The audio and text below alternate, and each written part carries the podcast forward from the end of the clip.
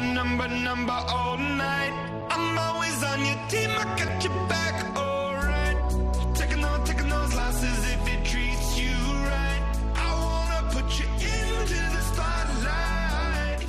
El camino de Agar, acompañando en las rupturas.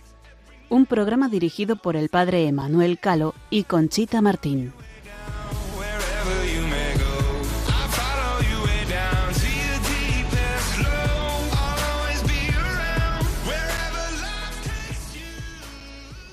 Queridos amigos y oyentes de Radio María, muy buenas noches.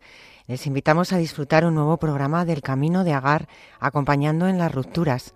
Como siempre, al micrófono Conchita Martín y acompañándome en el estudio el padre Emanuel Calo.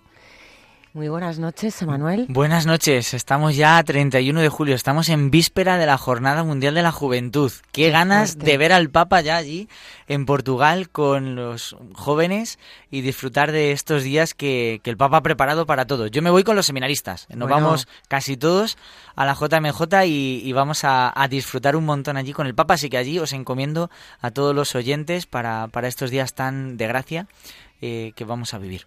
Bueno, eres un privilegiado, ¿eh? Sí, o sea, sí, ya, sí. por supuesto. El Señor me cuida mucho, me cuida mucho. Muy bien. Bueno, pues en este espacio de hoy de acompañamiento, eh, en todos nuestros momentos de dolor que hemos vivido en este proceso de nuestra ruptura matrimonial, una de las situaciones más difíciles cuando se produce es salir de un ciclo y aprender a soltar.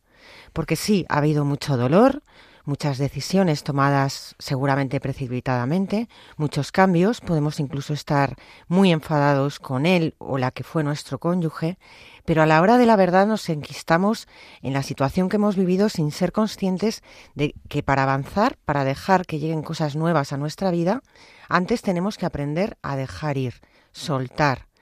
Y es por ello que el tema que vamos a tratar esta noche es aprender a soltar.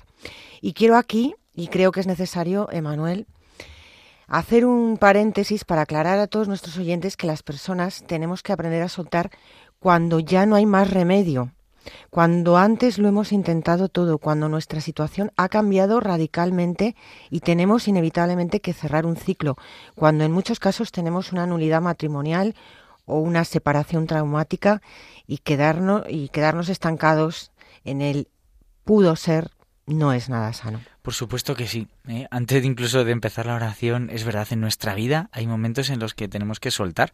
Pues cuando uno suelta, ¿no? Eh, porque se va a estudiar a la universidad, suelta, ¿no? Su familia, cuando uno su- suelta Hmm. definitivamente su familia porque se va a casar, cuando uno va soltando distintos momentos, ¿no? Los sacerdotes, por ejemplo, pues también de vez en cuando eh, el obispo te llama y te cambia y uno tiene que aprender a soltar, pues la parroquia, a soltar a la gente para también para que vuele en el Señor, ¿no?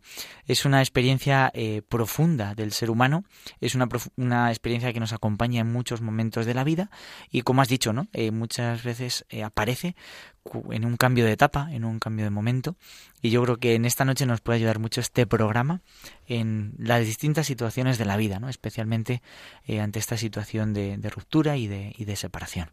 Claro que sí, ahora vamos a presentar eh, en un ratito a nuestra invitada, pero como siempre vamos a ponernos en oración, en presencia del Señor.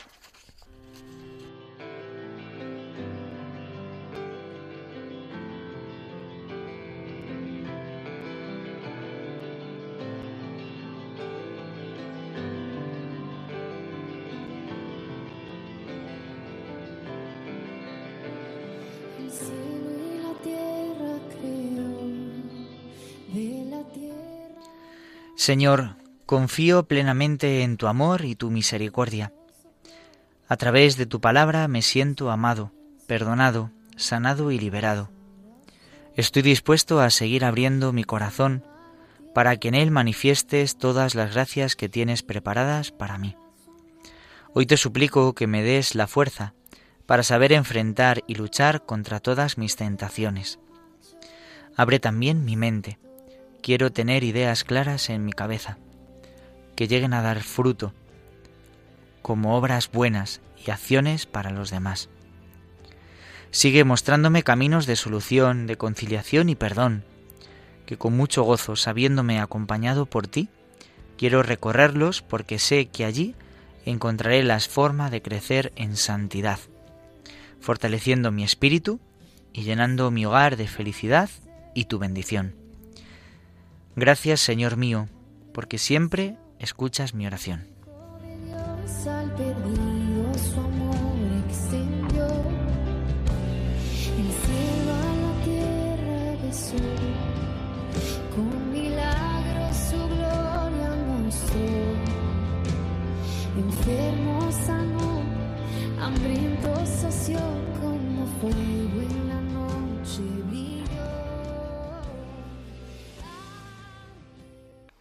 Las personas exitosas viven pensando en sus metas y su mente no descansa.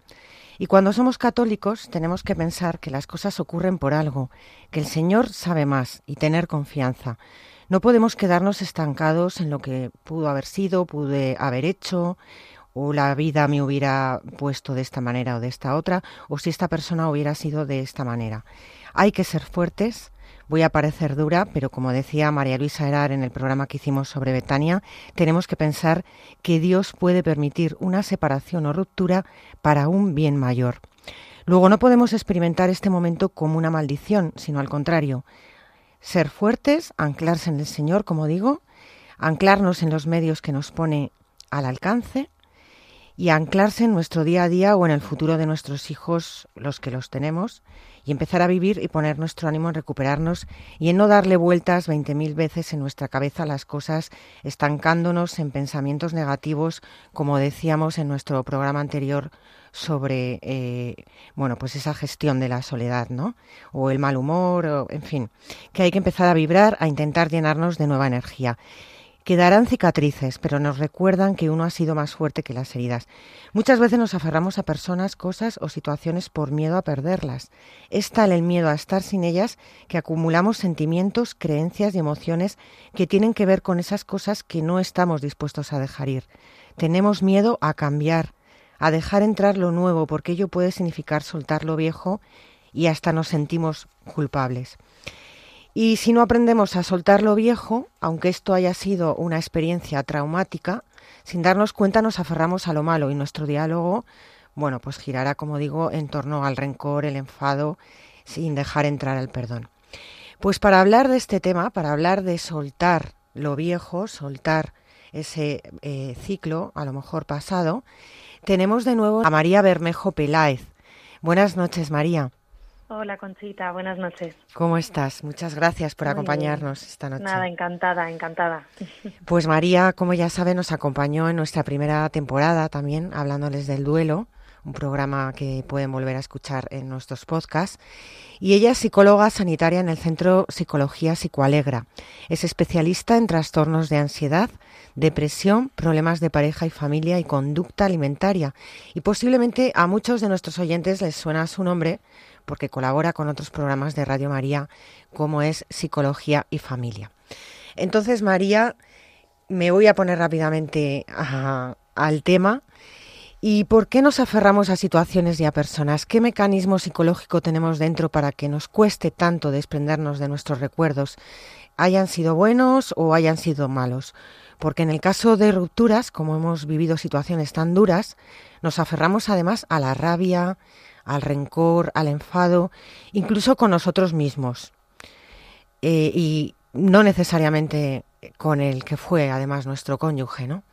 Entonces, ¿por qué? ¿Por qué esta, este maltratarnos Vale, ¿por qué este aferrarnos? Primero, o aferrarnos? eh, ¿por qué este aferrarnos primero a las personas? Eh, contestando así un poco en orden a, a lo que preguntabas, que es una pregunta amplísima. Sí, es verdad, pero Pues bueno, primero, eh, ¿por qué nos aferramos a la persona? Pues mira, porque primeramente el cerebro busca siempre personas de apego, ¿no? De referencia, con las que estar bien, eh, con las que sentirse querido. Primero, así a nivel evolutivo, pues nos pasa primero con nuestros padres, con nuestros abuelos, luego con profesores, ¿no? O mentores, así, personas que nos hayan formado, y posteriormente con parejas, ¿no? Entonces, eh, el cerebro necesita sentir que el mundo no es peligroso. Pueden pasar estas dos cosas que has dicho. Por un lado, aferrarnos a la persona y mm, como idealizarla un poco, y todo lo opuesto, que es lo que decías como en la segunda parte de la pregunta, ¿no? Puede que nos dé eh, por tener muchísima rabia y, y alimentar esto. Entonces, en, la primer, en, en el primero de los casos, porque hay personas que sufren lo primero o sufren lo segundo, eh, y otras que sufren todo Mm. según va pasando el tiempo. Eh, primero es porque, como el cerebro necesita saber que el mundo no es peligroso, que no es hostil, sino que hay cosas buenas, que, que puede haber sensación de disfrute o de placer, cuando eso se da, cuando eh, el disfrute se da, se retiene de forma muy potente, ¿no? Y se hacen huellas de memoria, se memoriza esa sensación. Entonces, esto no se suelta fácilmente. Claro, dices, ¿cómo se suelta? Hablando del programa de soltar. Pues claro, es que eso no se suelta fácilmente porque es un mecanismo de defensa. Porque equilibra eh, nuestra percepción en el momento en el que luego hay eh, épocas duras o difíciles, pues nuestro cerebro vuelve a recordar y, salta a la memoria estas huellas de momentos buenos que ha habido, ¿no? Porque así no vivo como con miedo, porque todo el mundo es hostil y todas mis situaciones pueden ser hostiles, ¿no? Es un mecanismo del cerebro. Y luego también, pues es que eh, necesitamos proteger la imagen de estas figuras de, en psicología se llaman figuras de referencia, ¿no? De- Del afecto. Y, y en teoría yo debería sentir cariño, recibir cariño de, al principio, pues como he dicho, de mis padres, abuelos, tal, luego de mi pareja, de mi marido, de mi mujer. Entonces, ¿qué pasa cuando la relación con esa persona es dolorosa? Y nos vamos yendo como a la segunda parte, ¿no? ¿Qué pasa con la relación es dolorosa o incluso si me hacen daño? Pues mi cerebro puede hacer dos cosas. Por un lado, puede proteger esa imagen de la persona. Esto no ocurre en todos los casos, ¿eh? Hmm. Hay veces que pasa lo opuesto, pero puedo proteger como esa referencia de persona que me debería dar afecto, aunque me esté haciendo daño, mi cerebro bloquea ese daño y, y- y como que idealizo, ¿no? Y entonces eh, me vienen más intensamente cuando ya se ha roto la relación los recuerdos buenos, porque mi cerebro necesita idealizar a una figura de amor, ¿no? Eh, por eso cuesta tantísimo soltar, porque mi cerebro me está entrampando, me hace recordar con mucha más fuerza lo bueno que tampoco es malo del todo esto, ¿no? Para, Hmm. para no enrabietarnos, pero es verdad que, que es una trampa y esto hace difícil que yo quiera separarme de esta persona o buscar distancia. Eh, y entonces muchas veces eh, habréis visto pues que pasa lo contrario, que en vez de separarme de esta persona, una vez ya nos hemos separado, nos hemos divorciado o la nulidad o lo que haya ocurrido, eh, yo identifico que me tengo que separar de esta persona, pero hago lo contrario, pues lo busco en redes, miro Claro. continuamente si ha cambiado la foto del perfil de WhatsApp, Mm. o si ha subido en Instagram, si tenemos Instagram una story mm, súper feliz en la playa, o le pregunto a un amigo en común, oye, así civilinamente, ¿cómo va fulanito? ¿no? Entonces, todo esto es, es por eso, porque mi cerebro me entrampa. Otra opción es que ocurra todo lo contrario, ¿no? Lo que decías como en la segunda parte. Pues que me dé rabia y me quede ahí enquistada en la rabia. Exacto, y me es salga otra manera de, de claro, de gestionarlo, eso es.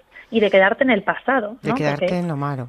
Claro, este me caso. sale mu- eso es, me sale muchísima ira y rechazo todo lo que tiene que ver con esa persona. Entonces, eso no hace que me aferre a la persona, claro. Eh, Te aferras a, es- a ese sentimiento. a- a la mejor, rabia, ¿no? Claro. sí.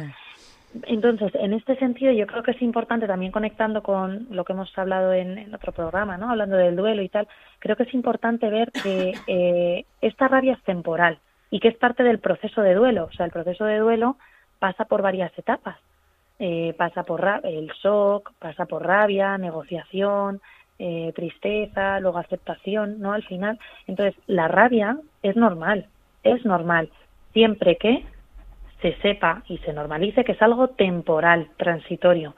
¿Cuándo, ¿cuándo viene el problema? Cuando esta rabia se alarga en el tiempo y, y de repente, pues eso, hace dos años que hemos cortado y yo sigo con esta rabia, pues hombre, en ese tipo de situaciones sí es bueno, porque es un duelo inconcluso, un duelo mal cerrado, sí es bueno ir a un profesional. Pero si no estamos hablando de esos tiempos, si es reciente, creo que es bueno también permitirnos el sentir rabia, que es no alimentarla, ¿eh? Una Mm. cosa es sentirla y otra cosa es alimentarla, no es decir, venga, y ahora quedo con mis amigas y me pongo a hablar cosas muy, muy chungas de este hombre. No es alimentarla, ¿no? Pero sí el decir, bueno, me permito sentir rabia porque he sentido dolor, pues por injusticias, por lo que sea, sabiendo que es algo temporal. Sí, al final también, en definitiva, es que no te sueltas de eso. O sea, puedes o no soltarte de lo bueno, pero también puedes no soltarte de lo malo. ¿No? Justo, eso es. Entonces, sea por eso es importante Estamos en el mismo punto. O sea, diferenciar de lo que lo que siento de forma natural. Si yo voy por la calle, yo esto lo digo mucho en consulta, si yo voy por la calle en sandalias en verano, veo a unos chicos haciendo, a un grupete de chavales haciendo un poco el tontorrón, una va en co- con tacones de aguja y haciendo el tonto me pisa y me rompe el dedo meñique del pie, pues lo que me sale de forma natural es rabia Ya. y es una emoción sana en cuanto a que es adaptativa, responde a un daño, ¿no? Entonces, hay que distinguir. eh, eh, luego, eh, eh, lo que puede ser insano es la reacción, ¿no? Evidentemente, si yo pego un grito de ¡ah! y digo, por favor, haz el favor de ir por la acera correctamente, eso es gestionar la rabia de una forma sana. Si yo me lío a puñetazos con la chica, pues claro, ahí tenemos un problema, ¿no? Claro, estamos Entonces, ahí. de, de esto estamos hablando en estas situaciones. En una situación de ruptura, si yo siento rabia, pero no lo alimento y digo, bueno, pues No me anclo esto, pero no me rabia. anclo, eso Sí. es.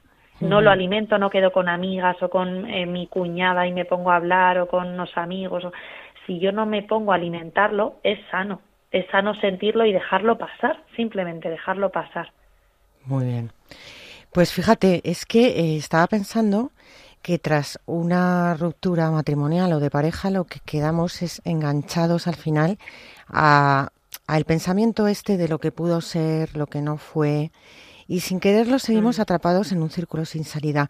¿A ti te parece que esto puede tratarse de una dependencia también emocional o no tiene nada que ver el saber soltarse?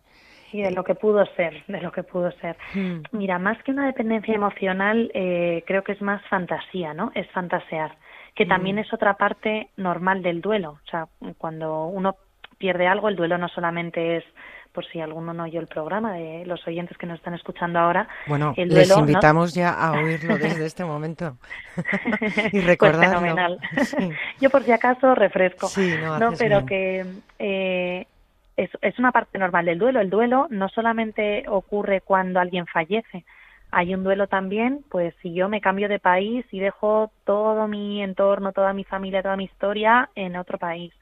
Si yo pierdo una relación de amistad, si yo rompo con mi pareja, todo eso que implica una pérdida lle- conlleva un proceso de duelo. Entonces, dentro de este proceso de duelo, como he dicho además antes, eh, hay una etapa de negociación, una ne- negociación mental, ¿vale? No una negociación con la persona, Claro, sino como que mentalmente yo Mm. hago mis elucubraciones, ¿no? Entonces uno hace fantasías, eh, propuestas mentales, negocios, ¿no? Ante lo que ya se ha perdido y, y empiezo a pensar cómo habría sido si o si yo hubiera hecho y si hubiéramos, yo qué sé, ido a terapia de pareja con este otro psicólogo que nos recomendaron o si hubiéramos hablado con el padre fulanito que nos recomendaron y no hicimos y empezamos como a pensar en todo lo que podíamos haber hecho, cómo podía haber sido la relación. Entonces, si esto, a quien me esté escuchando, si esto te está pasando y hace poco que se ha roto mm, vuestra relación, esto es normal, es parte del duelo, es esta negociación y es transitoria y debe ser corta. Si ves que se hace, que se alarga en el tiempo, lo mismo. Eh, intenta no, no alimentarlo, ¿no? Y si ves que te es imposible, que hace dos años, tres años, mm, que esto ya ha sucedido, igual, esto se puede convertir en una depresión, ¿no? Entonces es mejor Claro, ir a pedir ayuda a un tiempo. profesional, claro. Mm. Pero, mm, pero no hace falta buscar un especialista en todo tipo de situaciones. Si yo estoy enganchada un poco en lo que pudo ser y no fue, puede ser que si es reciente, pues Es estemos normal. simplemente en esta fase de negociación, ¿no? De fantasear. Claro, que no Mm. nos asustemos y que identifiquemos bien exactamente por qué es. Eso Pero, es. eh, ¿qué significa soltar, María? ¿Qué significa soltar? Vamos a también Vale, a esto definirlo. es como el broche, ¿no? Sí, de, claro. de la palabra. Porque Pues vamos a saber exactamente, porque hablas soltar, soltar, pero vamos a tener claro lo que significa. ¿Qué es soltar? Pues en este caso que estamos hablando de un duelo con respecto a una ruptura de pareja, soltar es eh, parte del duelo, pero es que es el final del proceso. O sea, yo diría que es soltar es el final del proceso, así como en resumen, porque es la fase de aceptación. Cuando hay duelo, la última fase es aceptar, pero no es un aceptar como se entendía antes de resignación, ¿no? De, va, me ha tocado, me ha tocado y me adapto y ya está. No, es aceptar que, bueno, esto ha sucedido, esto me duele, esto me ha dolido mucho, eh, lo he pasado muy mal, incluso ahora puede ser que tenga dolor y que a ratos tenga tristeza, pero esto es normal que yo sienta y puedo llegar a ser feliz y puedo ser feliz y vivir contento, no solo contento en alegrías cotidianas, ¿no? sino feliz, plenamente feliz, Que no es a malo. pesar a pesar de este duelo, a pesar Claro. de esta pérdida, a pesar, o sea, mi vida continúa. Entonces, este proceso de aceptación, de decir, mi vida continúa en todos los sentidos amplísimamente, ¿no? No hablo de rehacer la vida con otra pareja, ni, no, no, no, ampliamente. O sea, puedo seguir adelante. Eso implica aceptar este duelo, este proceso, esta pérdida, eh, y por tanto soltar, ¿no? Soltarnos como un poco de, pues como si tuviéramos eh, eh, como algo que nos agarra al pasado, ¿no? Y dices, bueno, pues Sí. ya lo voy a cortar porque no me permite seguir andando. Pues eso es soltar. Y sin miedo, ¿no? Sin miedo. Bueno, y sobre todo. Bueno, o con, o con miedo, Conchita. Muchas veces tenemos miedo y, y no pasa nada por tener miedo. Quiero decir, eh, el miedo es algo inherente al ser humano. O sea que si tenemos miedo, pues no pasa nada. Mm, podemos seguir viviendo eh, enfrentándonos a situaciones que nos generan miedo. Mm, No, no, es que hay que asustarse del miedo. A lo mejor me he expresado mal, porque lo que quería decir es como que, a ver, que no nos sintamos mal por permitírnoslo, Ah, que no, ya claro, hayamos claro. soltado. Por o sea, que no tengamos avanzar. miedo a Eso ese es. Permitirnos avanzar, que es que a veces somos nosotros mismos los que Sí, sí, nos sí, sí. ponemos un poco la barrera. Es que, Que claro, parece que tenemos que estar en luto, sí, efectivamente. o que tenemos que justificarnos delante de todo el mundo porque estamos avanzando. Bueno, te voy a... Sí, a mí me parece una cosa muy bonita, María. eh, cuando hablas de la aceptación, en el fondo eso es un acto eh, de profunda libertad. O sea, Absoluta. Claro, eh, entonces me parece que es muy muy bonito entenderlo entenderlo así, ¿no? Que, que la aceptación es eh, eh, bueno, pues ese acto propio de, del hombre, ¿no? De la realidad en la que vive, de la realidad de la situación en concreto y, y al final también es un acto de, de libertad y de seguridad, ¿no? De, de dominio de sí, de, de conocimiento, ¿no? De, de es. aceptación de esa, de esa realidad, ¿no? Entonces eso creo que da mucha, eh, mucha luz, ¿no? Mucha luz a la hora de, de reconocer ese momento eh, de ese luto que, ha- mm, que tiene como ese punto cumbre en la aceptación personal como acto libre. Justo, justo. Y que esperanza, justamente. Eso, eso es. Eso es. Bueno, vamos a hacer en este punto una breve pausa para dar lugar a pensar todo lo que nos vas contando y volvemos en unos minutos, si te parece, María. Fenomenal. Gracias. Maybe we'd be heroes in the age of love, but the age of love has slowly fell out of touch.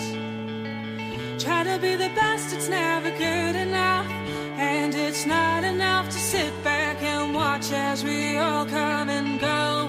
Go! The doors are closed to heaven. They said we could be better.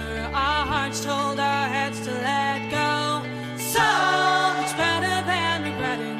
And we won't be forgetting, cause we walk out this world on our own. We are only sinners of society,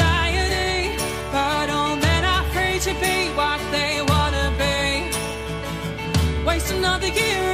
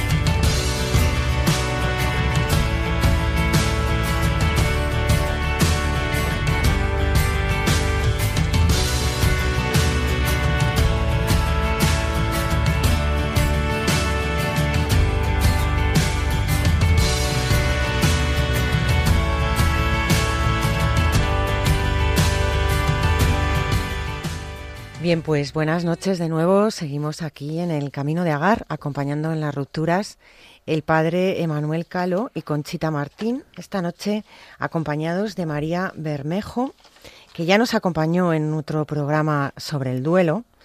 Y bueno, pues esta noche estamos hablando de aprender a soltar, de soltar. Eh, María es colaboradora también de Radio María en, el programa Psicología y Familia, además de psicóloga sanitaria en el Centro Psicología Psicoalegra. Entonces, bueno, pues como decía María, vamos a seguir. Si te parece, eh, me gustaría que me ayudaras o que ayudaras a nuestros oyentes a identificar cuáles son las señales de que es momento de empezar a soltar y dejar ir.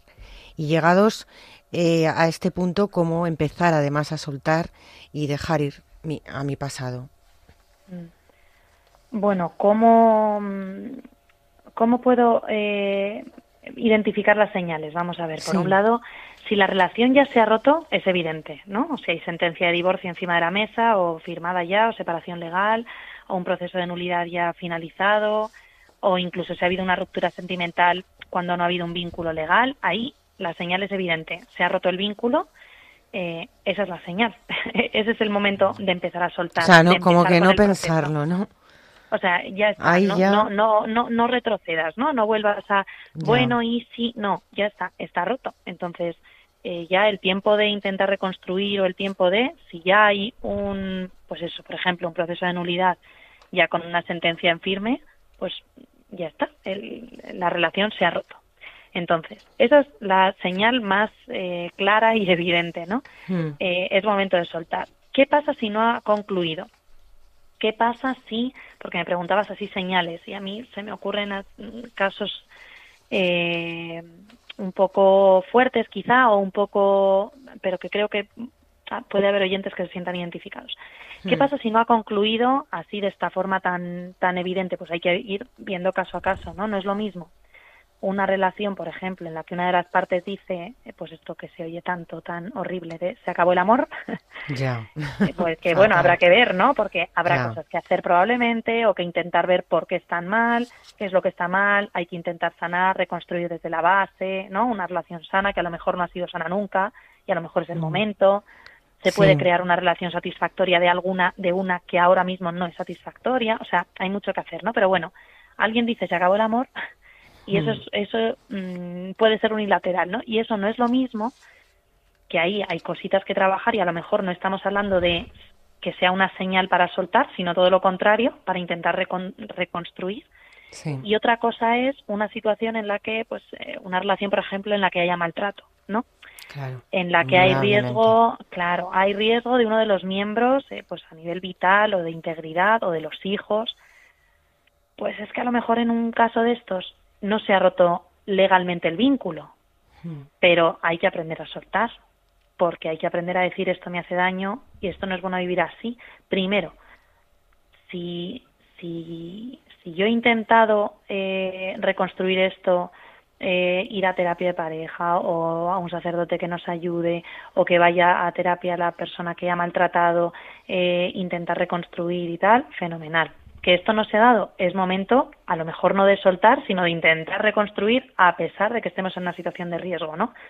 Pero si hay una situación de riesgo mantenida, yo intento sanar, eh, reconstruir, se lo ofrezco a la persona que maltrata y él se niega, esta persona se niega, prosigue con el maltrato, evidentemente hay que aprender a soltar. Ese es el, o sea, es el momento. No hay divorcio, no hay nulidad, no hay sentencia de el otro a lo mejor no va a dar el paso, pero hay que cuidar la integridad física y psicológica mía, de mis hijos si los tengo, e incluso de la persona que maltrata. Porque esto, es, mantener este tipo de situaciones no es bueno ni para mí que recibo el, el maltrato, eh, ni para el que maltrata. Porque a nadie le hace bien saberse verdugo, ¿no? Claro. ni, ni a nadie le hace bien verse hiriendo a otros.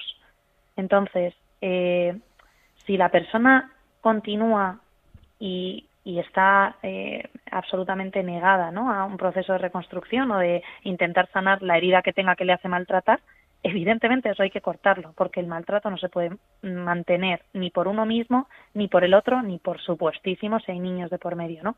Entonces ese es momento de pedir ayuda. Esa sería otra de las señales que no son tan evidentes muchas veces, que la gente mantiene y ahí hay que hacer un punto de inflexión, o hacia la reconstrucción y sanar, o hacia, si eso no es una vía posible porque uno de los dos no quiera, cortar. Y ahí muchas veces es también donde fallamos y que y que bueno pues tenemos esa dependencia entre comillas que, que tú decías que no era del todo pero eh, hacia aprender a soltar porque es Mm. bueno para para uno mismo Sí, sí, ¿No? totalmente. Entonces también me preguntabas, ¿y cómo se empieza a hacer esto? ¿no? Que me he ido Mm. apuntando lo que me ibas Sí, diciendo porque sí. son preguntas largas. sí. ¿Cómo empieza a soltar? Pues, a ver, es fácil de decir, pero un poco más difícil de hacer, ¿no? Pero yo lo que siempre, siempre digo en consulta es, es imprescindible empezar a soltar, que ahora vamos eh, con, con el cómo, para que el proceso doloroso sea lo más rápido, lo más corto posible, termine lo antes posible. Entonces, yo siempre, siempre, siempre digo, una vez ya se ha tomado la decisión por el motivo que sea, pues porque ya se ha roto legalmente el matrimonio y ya lo único que tengo es como que eh, cortar mentalmente, ¿no? Emocionalmente con la otra persona, dejar, dejar ir. O en el caso que hemos dicho ahora mismo, eh, siempre que se rompe una relación, contacto cero. Contacto cero. Así se empieza. ¿Cómo empiezo a soltar? Contacto cero. Ni le llamo, ni le escribo, ni le cojo el teléfono. O sea, a lo mejor le puedo decir en una llamada educada, oye, mira, creo que no nos hace bien hablar, ¿no? No es cuestión de eh, Mm. con mala educación no coger teléfono a la gente, ¿no? Pero contextualizando, mira, creo que no nos hace bien hablar, estamos en otro momento, en momento de curar heridas y de cerrar eh, esta etapa para abrir el resto de nuestra vida por delante. Entonces, ni me hago el encontradizo, ni miro sus redes, ni su estado ni foto de WhatsApp, ni, ni mantengo como ese estímulo mental de la existencia de esta persona, ¿no? Ni fotos, no lo alimento. claro Entonces, ¿qué pasa si veo que no soy capaz? Que esto pasa mucho y la tecnología no ayuda para nada, ¿no? Pues a lo mejor le tengo que avisar de que le voy a bloquear. Que esto es un poco feo. Yo no, no Bueno, suelo recomendarlo veces- de primeras, pero hay veces que es necesario. a Si veces no no es posible no esa Claro. comunicación pero bueno que O- o determinación no determinación Eso es. O sea, el otro no me respeta, esto, de, esto que dices de determinación. El otro no me respeta, yo le digo que quiero cortar con esto, no corta Mm. y sigue hablándome, o yo misma caigo en escribirle cuando estoy de bajón y tal, es que esto no me ayuda a soltar, esto no me ayuda a avanzar. ¿No? Entonces, ¿qué pasa, por ejemplo, si hay hijos? Que esta es otra de las problemáticas que vienen muchas veces a consulta. ¿Cómo hago contacto cero si tengo hijos? Pues el contacto es única y exclusivamente por motivos de los hijos y lo más escueta posible. importante Y vemos, ya está, eh, que vemos que es imposible, que el otro o yo misma me enredo y me pongo a hablar horas con él, empiezo hablando de, oye, ¿quién recoge mañana al niño de ballet?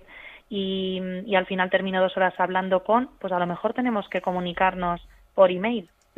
Mm.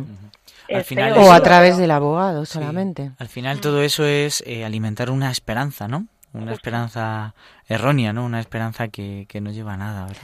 Bueno, y, y de todas formas, María, porque yo creo que también tenemos que permitirnos, ese contacto cero yo creo que también nos hace permitirnos pensar en nosotros, pensar en la situación, que la otra persona también la vea clara, ¿no? Sí. Y es como, pienso, el trampolín de salida, ¿no? Eso es. eso es. Porque al final si sigues envuelto ahí en, eh, bueno, pues no tienes ocasión de, de ponerte seriamente a, a- a ver y a valorar. Eso es. Entonces sí, tienes razón, pero es verdad que muchas veces el tema de los hijos pues condiciona muchísimo esto. En lo que has dicho es muy importante, que sea eh, lo justo y lo mínimo. Lo escueto, ¿verdad? Sí. Y lo escueto, aunque nos parezca, ¿no? Que estamos haciendo mal, porque a veces chantajeamos un poco como, ah, pues que se quede mamá a comer o que o hoy comemos todos juntos, o sea, no sé.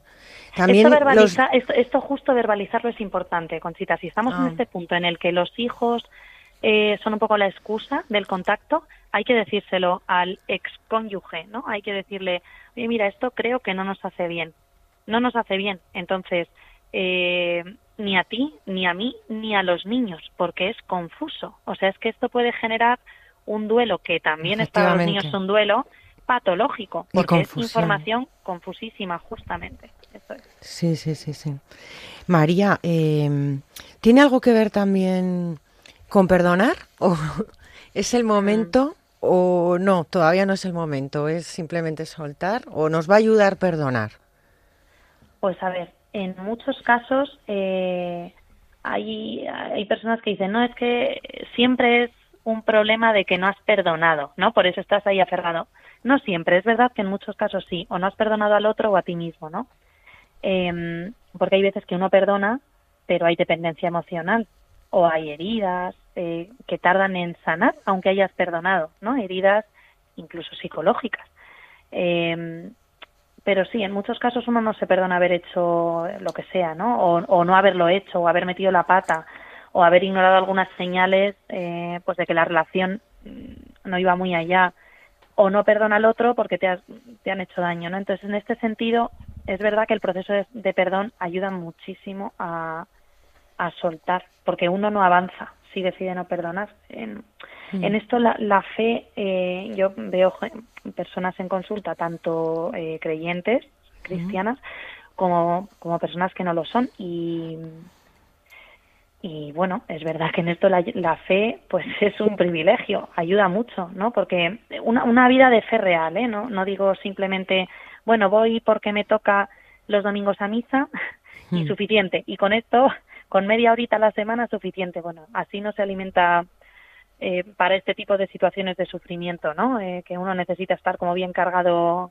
de aceite, ¿no? Y de pilas. Pero es verdad que en la fe, concretamente en la cristiana, es importantísimo el perdón, que no así en otras religiones, ¿no? Y esto ayuda mucho en estos procesos.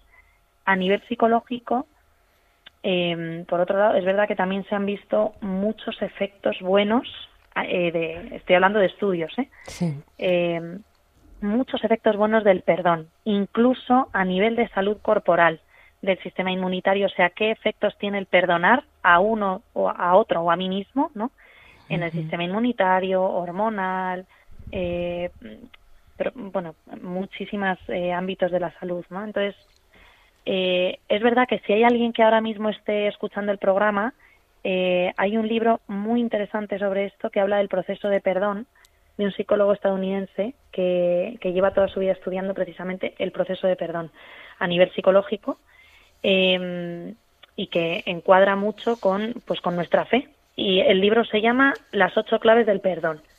Ah, Eh, por si alguien bueno. lo quiere mirar. Es muy, muy interesante. Así que a quien me esté oyendo, si estás en este proceso, ves que te cuesta perdonar, que estás ahí anclado tanto al otro como a ti mismo y te encuentras atascado, te recomiendo 100% leerlo y ponerlo en práctica porque es bastante práctico desde la página número uno. ¿Cuál es el autor, María? Espérate, porque me estoy confundiendo con otro y voy a mirar. Creo que. Ah, bueno, si no nos a- lo dices al final, bueno, no si pasa no, nada. pues Vale, casi. Bueno, voy a mirarlo porque lo tengo aquí en la estantería. Pero podemos seguir hablando mientras lo miro en la estantería, que aquí Sí, lo tengo. yo quería hacerte una pregunta. Eh, ¿El perdón es una consecuencia del soltar? O sea, me refiero, primero suelto y después perdono. Mm, qué Y- buena pregunta. ¿Y qué relación tiene? ¿No? Porque Primero creo que suelto. sí, primero suelto y cuando ya eh, descubro que he soltado, que me he soltado de esa persona que, que he puesto ya en, en distancia, ¿no? En perspectiva a la persona, que me Sí. conozco a mí mismo, eh, después viene como, como un segundo paso de ese, de ese perdón. Eh, lo digo porque a veces podemos como, como mezclar, ¿no? El perdón y el soltar una Mm. relación, ¿no?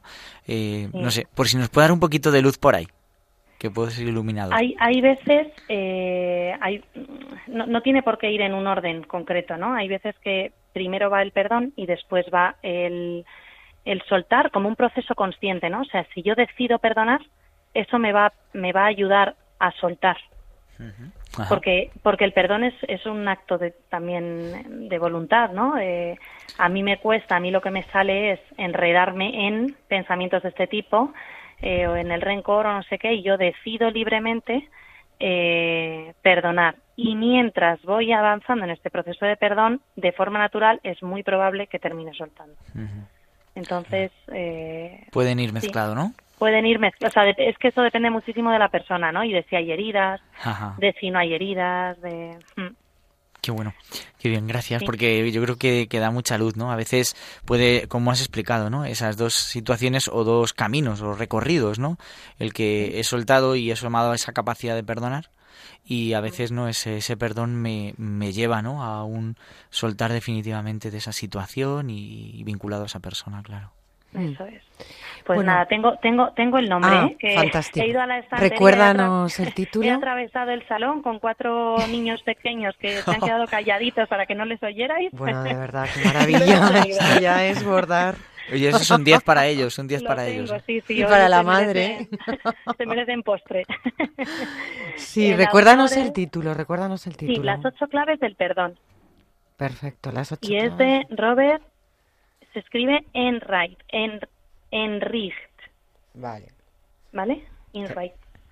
Trataremos de, de ponerlo la portada en Facebook para que, para, bueno, pues para que si algún Sí, o por lo menos la, la, sí que se sepan el, el nombre del libro. Es verdad que es interesante porque ayuda mucho eh, a ir paso por paso en este proceso. María, vamos a volver a hacer una pequeña pausa y continuamos contigo. Fenomenal. Muchas gracias.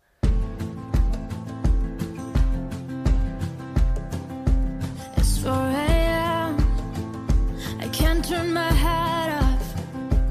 Wishing these memories will fade and never do. Turns out people lie. They said just snap your fingers. As if it was really that easy for me to get over you. I just need time. Snapping one, two.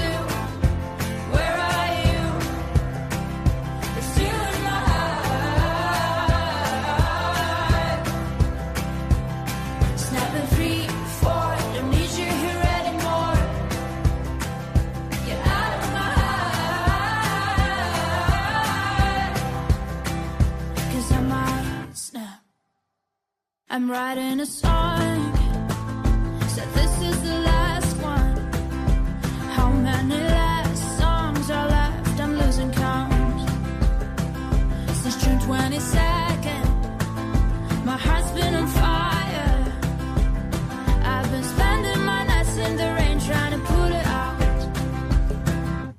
So I'm snapping one,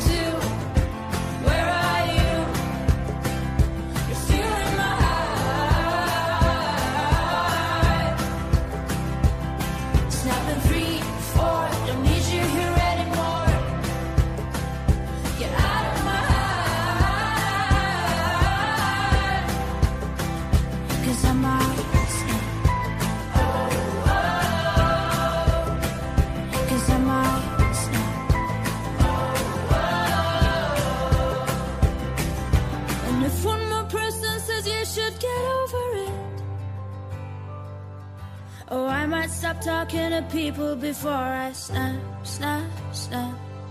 Oh, I might stop talking to people before I snap. Snapping one, two. Where are you?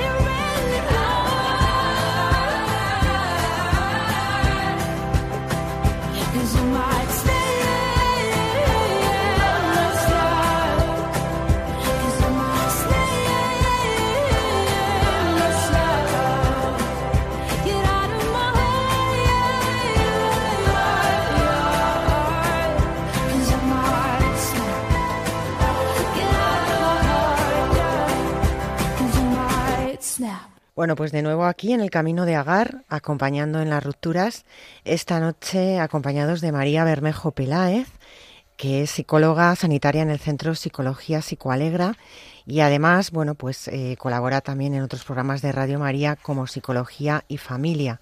Y esta noche hablando de aprender a soltar, básicamente, o sea, aprender mm, a dejar ir ese ciclo, esa persona, esa, esto que no nos hacía bien. Y María, eh, ¿podemos estar agradecidos por todo lo aprendido en ese momento de soltar. Es un momento de potenciar nuestro crecimiento personal. Eh, ¿Cómo lo gestionamos todo esto si estamos, si nos está costando especialmente las cosas? Mm. Pues mira, igual que el perdón eh, se ha visto que tiene efectos en, en- a nivel de salud, ¿no? sistema inmunitario, como hemos dicho, el agradecimiento, la gratitud también. También es un factor que ayuda a tener estabilidad emocional y, y salud mental y ayuda a vivir feliz. O sea, que es que es esencial para la felicidad, de hecho. Entonces, en contraposición, ¿qué suele aparecer? Suele aparecer la queja. Sí. Que la queja no ayuda ni a procesar lo que hemos hecho mal, ni, ni por tanto nos permite aprender, ¿no? Entonces la queja impide vivir disfrutando del día a día, así que es importante agradecer y en esta etapa de la vida ayuda a soltar, por supuesto. ¿Qué podemos hacer? Incluso una lista de qué Sí. cosas agradezco o en qué cosas he crecido en todos estos años. Eh, ¿Qué he aprendido? Claro Muy que sí. interesante, pues sí. Mm. Y de esa manera como tenerlo como más claro, ¿no? Sí, ayuda siempre a escribir y yo siempre digo escribir a mano, con papel y boli, no ordenador ni en el móvil en notas, a mano. Sí. Ayuda muchísimo a, a procesar y a ir haciendo estos cambios a nivel cerebral. Mm. Claro. ¿Y, ¿Y cómo recuperamos ahí la alegría para tener confianza en el futuro? También, porque vale, ya hemos soltado, nos ha costado un montón, eh, o estamos en ese proceso de soltar, eh, pero lógicamente estamos más bajos de ánimo. ¿Nos ayuda también ese proceso de soltar a tener mayor alegría interior? Hombre, claro, Paz claro, por, lo que decía el padre ahora mismo, porque implica un acto de libertad todo esto. Entonces, eh, si yo aprendo a soltar, lógicamente me siento más libre, me siento más alegre, ¿no? Pero eh, es importante también identificar qué es importante para mí, ¿no? Eh, Mm. Aunque repita la palabra importante.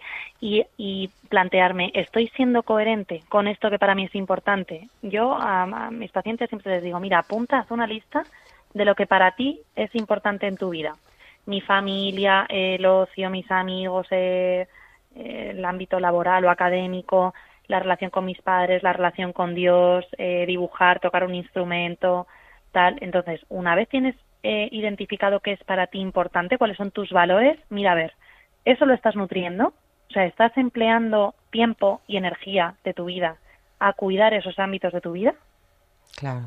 ¿Cuá- de- ¿Cómo de satisfecho estás contigo mismo en ese ámbito? De 0 a 10. Un 5. Pues a lo mejor hay que trabajar cositas, ¿no? Entonces, si no estás en un 8, 9, 10, eh, piensa qué cosas concretas puedes hacer para mejorar tú, tu desempeño en esos ámbitos, ¿no? Tú como hija, tú como madre, tú como amiga, tú como eh, en tu relación con Dios. Y eso, eso, esa coherencia con los valores eh, lleva a la felicidad. O sea, la felicidad es, eh, es un estado que se puede eh, sentir a pesar de tener sufrimiento, por supuestísimo. Efectivamente, a pesar del dolor, ¿verdad? A pes- por supuesto. Qué bonito. Pues eh, no sé si Emanuel tendrá alguna pregunta que hacerte. No, simplemente terminar porque eh, me parece súper acertado estas cosas concretas, ¿no? O sea, esta dinámica, dinámicas que nos has propuesto a- a- en este final del programa, Sí. eh, como un camino personal, ¿no? Y, y lo que decías antes, ¿no? De poner por escrito y hacer esta reflexión también por escrito, a modo de un eh, cuaderno espiritual, a modo de un diario personal, ¿no? Eh, que nos da mucha luz, ¿no? Y nos sitúa dónde, dónde estamos y las cosas concretas que podemos, que podemos realizar, ¿no? Me ha parecido súper bonito y acertado este final. Mm. Qué bien, me alegro. Bueno, pues yo te diría solo muy rápido, eh, en dos palabras que me digas, eh, solo con una ayuda de un psicólogo eh, podemos avanzar o... No, no, no, no, no, no. Vamos a ver, un psicólogo tiene que intervenir en situaciones en las que ha pasado un tiempo ya mm, prudencial, un Ah, año, más vale. de un año, y, y vemos que estamos igual o peor. En esa Vale. situación tiene que intervenir porque puede aparecer una depresión. Es verdad que, por ejemplo, pues a ver, estamos en la casa en la que estamos, que es Radio María, ¿no? Pues vamos Mm. a hablar de... También puede haber un estancamiento en la relación con el Señor, eh, Sí. con eh, eh, por rabia o por no entender o por rebotarme contra mi historia. Mm. Pues mira, relacionándolo con lo que hablábamos antes de la alegría, de identificar los valores, si para mí es importante la relación con Dios y yo veo que esta situación me ha generado distancia, voy a intentar acortarla. Aunque tenga algo de malestar o no entienda el por qué hemos llegado a esta situación o tenga como rabia de, joder, ¿por qué Dios en este momento no ha intervenido? ¿No? Y no ha salvado esta relación. Bueno, porque no somos marionetas, ¿no? Gracias a Dios y tenemos libertad Claro. pero pero mueve tu cuerpo, o sea, mueve tu cuerpo, vete a la iglesia, a tu parroquia, intenta implicarte más, eh, vea, ayuda en Cáritas, aunque sea sin ganas, sin ganas, sí, sin ganas, no pasa nada, porque es lo que decíamos antes de los valores. Si para mí algo es importante o lo ha sido y es mi relación con Dios y yo hago conductas que me acerquen a Él, eso disminuye mi malestar y me alegra y me lleva a la felicidad. Perfecto, qué bonito. Pues María, no tengo que decirte que ha sido un placer contar contigo esta noche de nuevo en el programa. Espero y quiero creer que esta charla haya ayudado a nuestros oyentes a identificar la necesidad de soltar, al menos nos lo has puesto muy clarito. Y bueno, te deseamos que pases un buen verano, que sigas pasando un buen verano y como siempre nos quedamos con el deseo de que puedas acompañarnos nuevamente en el futuro. Muchas gracias, un placer, Conchita. Muchas Muchas gracias.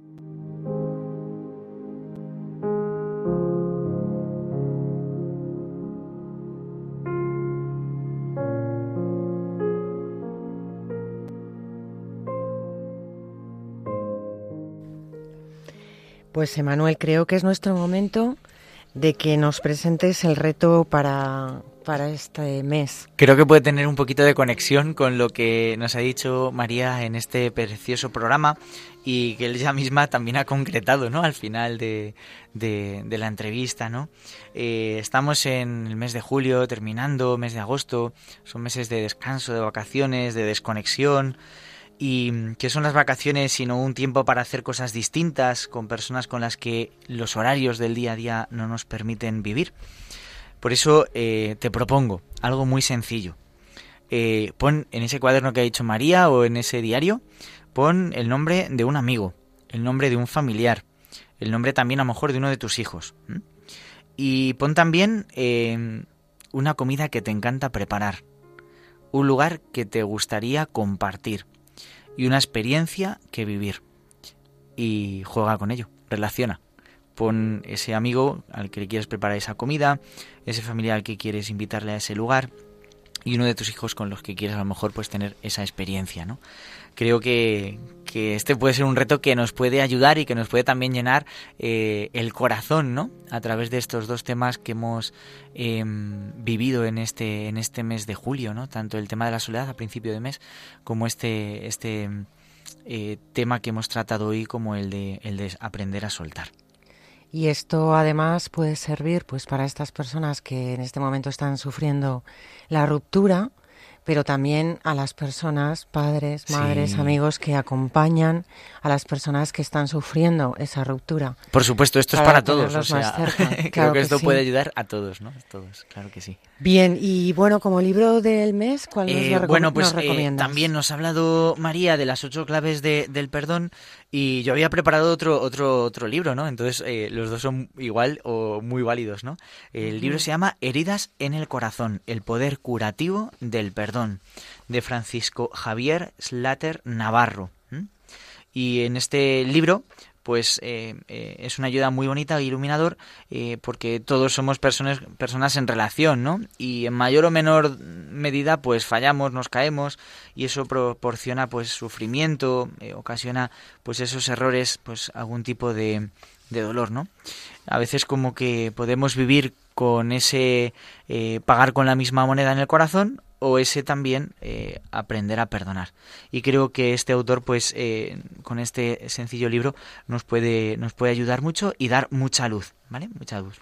Estupendo, Emanuel. Pues nada, solo me queda pues de despedirme de los oyentes, despedirnos, despedirme de ti. Muchísimas gracias. Gracias. Que te vaya muy bien en esas jornadas de... Del Mundial de la Juventud, claro que ¿Qué sí. Aquí en Radio María lo vais a poder eh, seguir, en estos próximos días. Así que a, a disfrutar también desde la radio, eh, unidos al Papa, unidos a los jóvenes del mundo que se reúnen en Lisboa para, para disfrutar de esta experiencia de fe. Estupendo, vamos a acordarnos también mucho de ese momento. Sí, sí. Y nada, nuestros oyentes, eh, me despido y les recuerdo que la dirección del correo electrónico del programa es el camino de agar, arroba radiomaria.es. que ya saben que contamos también con un podcast en la sección podcast de la web de Radio María. Y aprovecho eh, para animarles a conocer nuestro Facebook.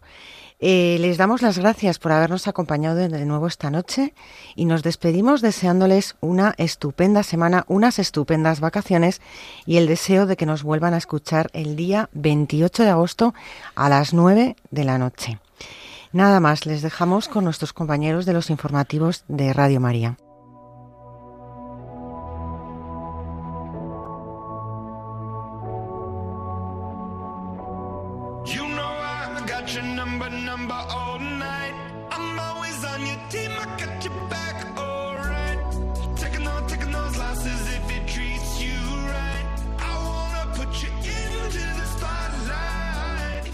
El Camino de Agar, acompañando en las rupturas.